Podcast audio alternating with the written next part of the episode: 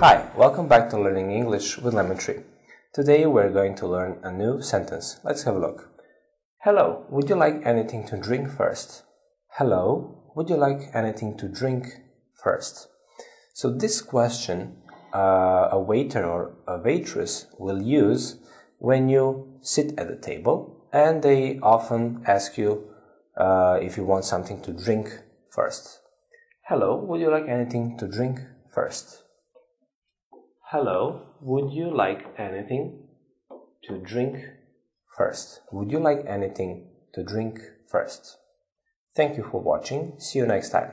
Bye.